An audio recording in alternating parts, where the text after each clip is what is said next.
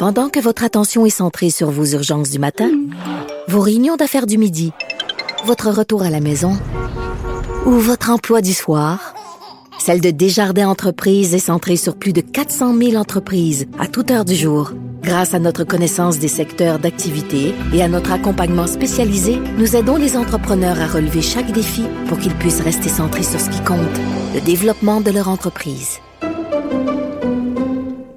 Et c'est justement euh, le sujet de, ben, de Sophie Durocher qu'on va aller rejoindre à l'instant. Salut Sophie. Salut Vincent, comment ça va? Écoute, j'adore Geneviève Guilbeault. As-tu remarqué à un moment donné, elle, quand elle parlait des 15-34 ans, elle a dit, ah, moi-même, j'avais cet âge-là il y a vraiment pas très longtemps. Alors, je me suis précipitée sur Google pour aller vérifier son âge. Il faut pas oublier, Geneviève Guilbeault, écoute, c'est notre vice-première ministre, c'est notre ministre de la Sécurité publique. Elle a 37 ans. Oui, c'est tout. Écoute, c'est. Euh, ça vient de naître cette affaire-là. Là. absolument, elle est très solide. Euh, faut dire quoi que je, je mais, des fois qu'on essaie de parler aux jeunes en disant soyez des influenceurs. Je sais pas à quel point ça ça marche. Là, ça fait justement un peu adulte qui essaie d'avoir l'air cool. Mais écoute, il n'y a pas nécessairement de bonne façon d'amener ça. C'est à dire réveillez-vous les 15 à 34 ans. Vous avez euh, une responsabilité de faire attention, même si vous vous avez pas peur pour vous. Soyez pas un vecteur pour les autres. Alors euh, effectivement, on le dit à toutes les sauces. Alors, euh, elle, essaie de les faire réagir un peu, mais somme toute, c'est, elle est quand même assez directe euh, sur, bon, sur, les différents points d'actualité qui l'amènent à parler des manifestations d'hier et d'avant-hier à Montréal et Québec, où elle rappelle que tout le monde a le droit de manifester. Mais il y a quand même des, écoute, des images déconcertantes qu'on a vues en fin de semaine. Ben, écoute, il faut vraiment parler de deux cas en particulier, deux, deux collègues à nous euh, de, de TVA Nouvelles, Yves Poirier et Karianne Bourassa. Écoute, dans le cas de Yves Poirier, je pense qu'on peut collectivement lui remettre le prix du gars qui a le plus de sang-froid eh. de toute la profession. là. J'en revenais pas. C'est hallucinant. Alors, faut, pour ceux qui n'ont pas vu les images ou qui n'ont pas entendu, écoute, il est en, en direct vraiment d'une manifestation au pied du Mont-Royal et tu sais, c'est déjà arrivé qu'on voit des, des gens, des, des, journalistes au cœur d'une manifestation, puis ça brase, puis ça bouge, puis il y a du bruit, puis il y a des gens avec des, des trompettes, puis tout ça. Mais là, les gens, la haine ou le, la violence qu'il y a sur place est pas dirigée entre les gens, elle est dirigée contre le journaliste. Et j'ai demandé à Mathieu, notre collègue, de sortir un petit extrait où c'est un, un manifestant en particulier qui s'appelle Pierre Dion, qui vraiment et tient des propos haineux envers Yves Poirier. Je pense qu'on va écouter un petit extrait de voir ce que ça donne.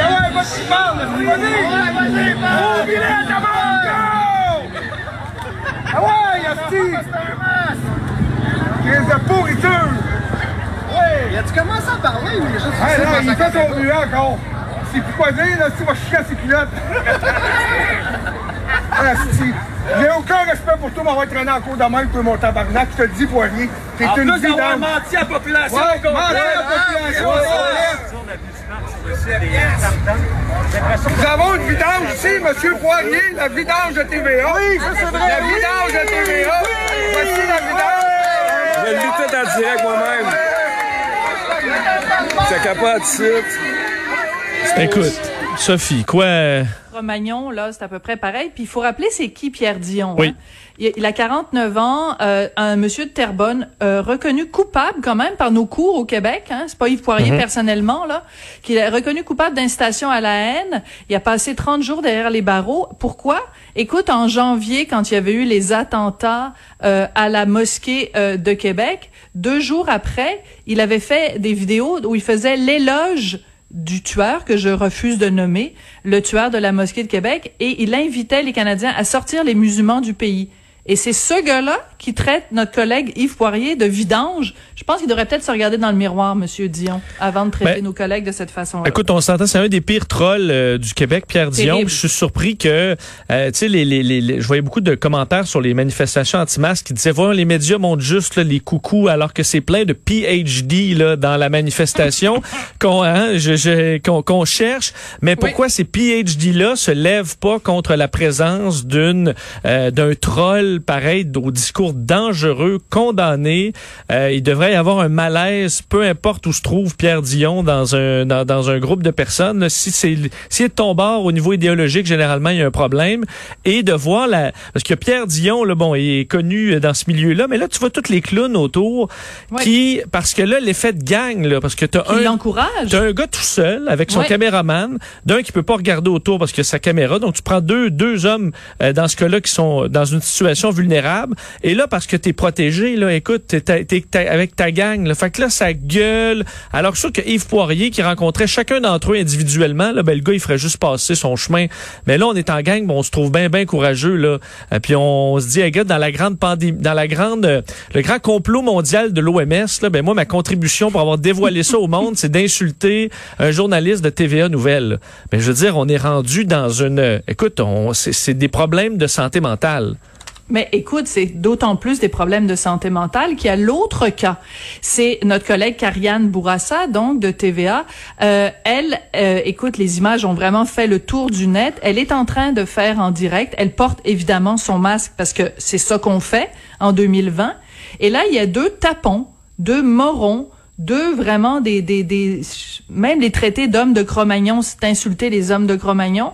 Euh, qui euh, sont à côté d'elle, qui lui font des câlins et qui la prennent dans, ses, dans, dans leurs bras et qui évidemment ne portent pas le masque. Alors Karianne a écrit sur Twitter, puis ça fait vraiment le, le, tour du web. Ça peut sembler rigolo, mais non. Un câlin non désiré n'est pas moins pire qu'une insulte ou que des menaces. Les femmes journalistes ne devraient pas avoir à faire leur travail en regardant constamment par-dessus leur épaule pour voir si quelqu'un va entrer dans leur bulle.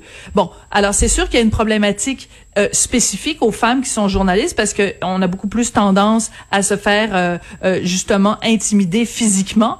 Ce genre de câlin-là, je suis pas sûre qu'il serait allé faire ça à, Yves Poirier.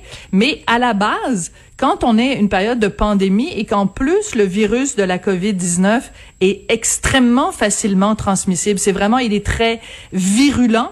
Tu sais, t'as deux gars qui la prennent dans son bras et ils sont collés sur elle. Donc, ils ont mis, ils sont allés mettre en danger la santé, l'intégrité de cette de cette fille-là qui ne demande rien d'autre que de faire son travail. Oui, et la plupart, juste dire, la plupart des gens dans la manif disent ah mais moi que les gens le portent, c'est pas de problème, moi c'est juste moi je vais avoir le droit. Ben le respect du droit à notre ben, journaliste Carianne de se protéger euh, a été complètement violé dans cette scène-là. Là. T'as tout à fait raison. Et moi, je peux très bien comprendre que des gens se battent pour la liberté. Tu sais, quand tu, quand tu manifestes puis tu cries le mot liberté, c'est, c'est tout à fait louable et je pense qu'il faut pas réduire ça à ça. Mais si toi, tu crois en la liberté, il faut aussi que tu respectes la liberté des autres par exemple, la liberté d'expression. Si toi, puis la Geneviève Guilbeault vient de le réitérer, bien sûr, la liberté d'expression existe au Québec. Vous avez tout à fait le droit de manifester. C'est pas ça qu'on remet en question. Mais si vous, vous revendiquez le droit de manifester librement et de vous exprimer librement, vous devez aussi respecter le fait que les journalistes s'expriment librement. Or, ce que ces tapons-là ont fait, Pierre Dion puis les deux les deux euh, gorilles là qui ont agressé euh, Karianne Bourassa, ce que vous faites, c'est que vous brimez la liberté d'expression et la liberté de la presse. Et quand on commence à menacer la liberté de la presse, c'est que ça va mal à la Vincent.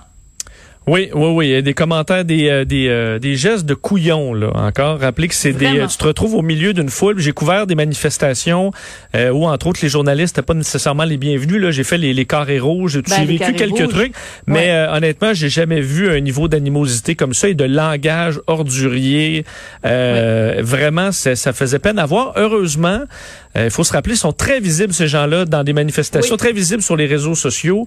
Mais dans la, la population en général, euh, ils sont clairement une minorité, là, mais je pense qu'ils se croient une majorité silencieuse alors que c'est vraiment l'inverse. On le voit dans les commerces où en général ça se passe plutôt bien.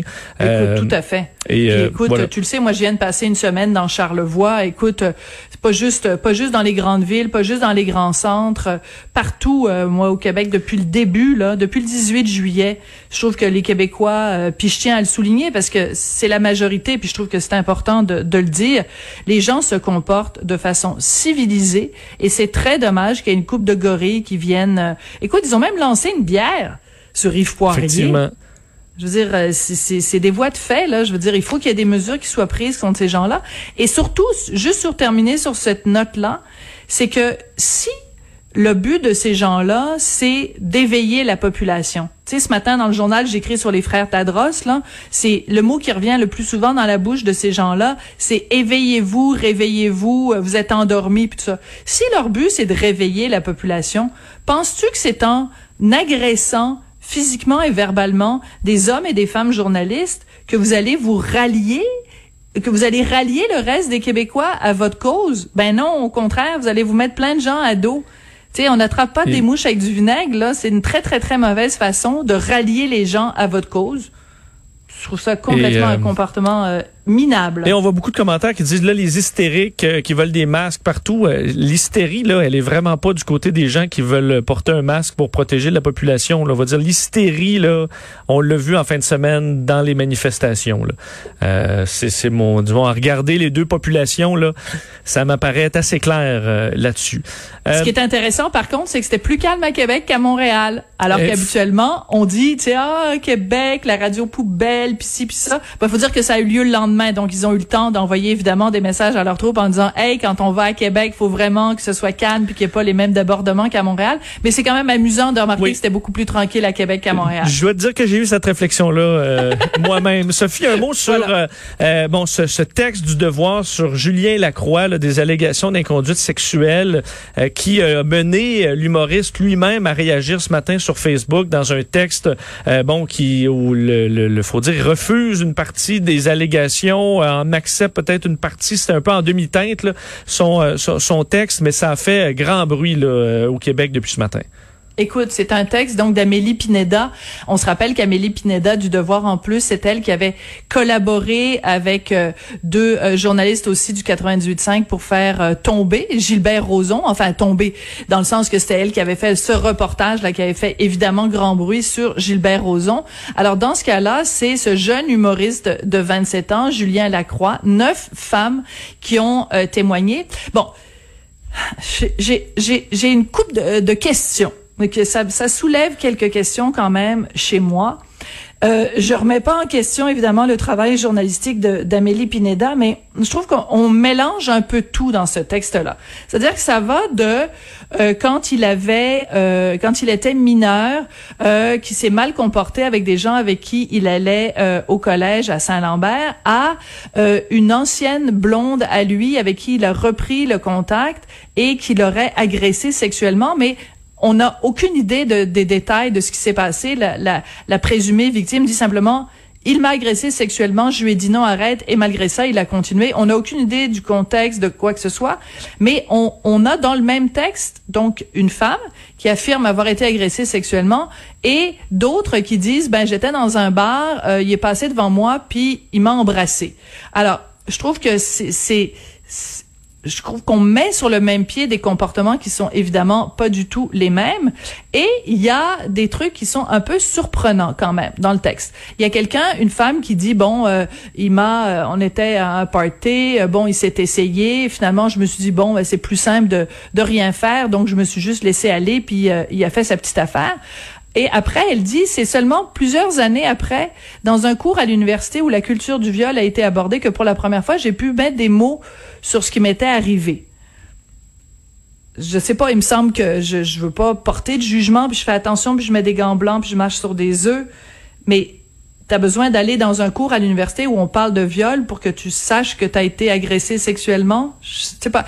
Je, fais juste soulever des questions. Je trouve qu'il y a beaucoup, beaucoup de points d'interrogation qui sont soulevés par ce texte-là. Bon, ça, c'est le texte du devoir. Maintenant, attardons-nous à la réponse de Julien Lacroix. Julien Lacroix répond, lui, que la journaliste du devoir lui a pas donné l'occasion vraiment de se défendre. Pourquoi?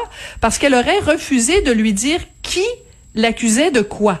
Donc lui dit, ben moi j'aurais voulu savoir c'était quoi les noms des gens parce que je vais te citer la phrase exacte. Il dit mhm. comment voulez-vous que je réponde sans connaître les détails précis et sans savoir de qui on parle ni de qui elles viennent ces allégations là.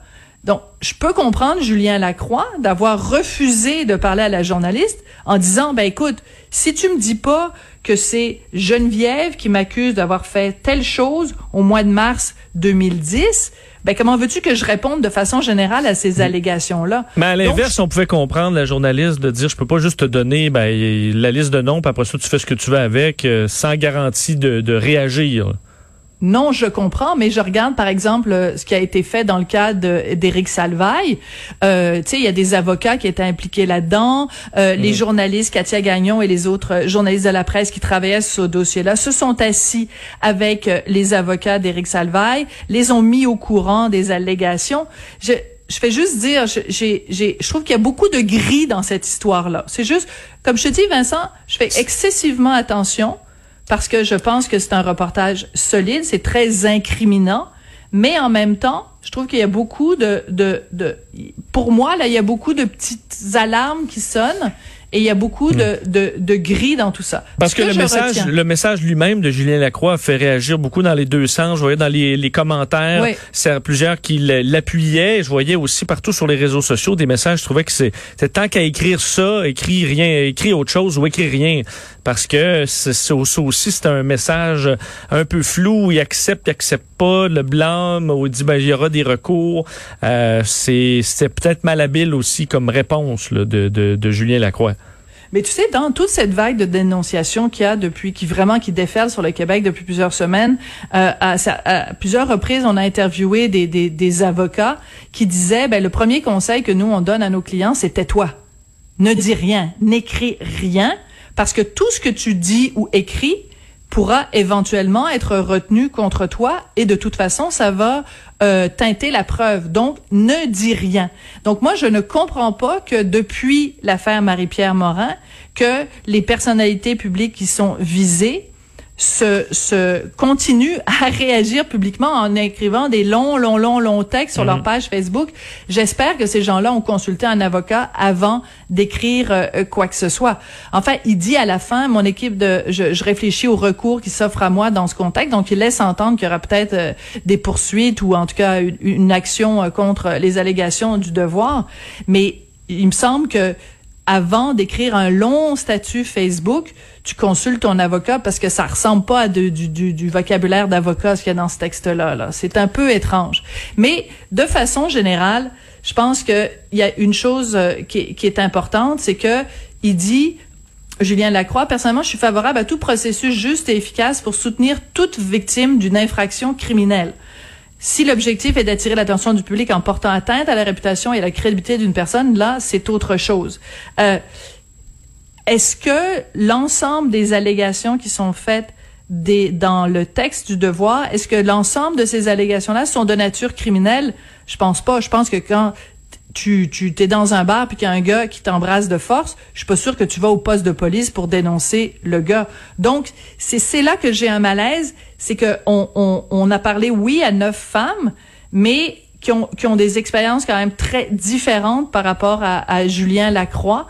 Euh, des fois, des gens qui disent euh, bon ben, tu sais, Rosalie Vaillancourt, elle dit bon ben, il passait son temps à me demander de, tu sais, à soulever ma robe puis tout ça. Est-ce que c'est le genre de truc que des humoristes font entre eux parce que font des jokes niaiseuses? mettre ça au même plan que un gars qui aurait agressé sexuellement une ancienne blonde, je trouve qu'on joue dans des eaux un, peu troubles. Sophie, il nous reste une minute, mais je veux revenir sur Laurent Duvernay-Tardif qui, oh, euh, je pense, au Québec, euh, ouais, c'est ton, euh, ça a fait réagir beaucoup son, son sa décision de ben, annuler sa saison de football, ce qui sera pour lui un sacrifice immense, alors qu'il risque très peu d'écoper physiquement lui-même de la COVID-19, mais fait ça pour protéger les autres.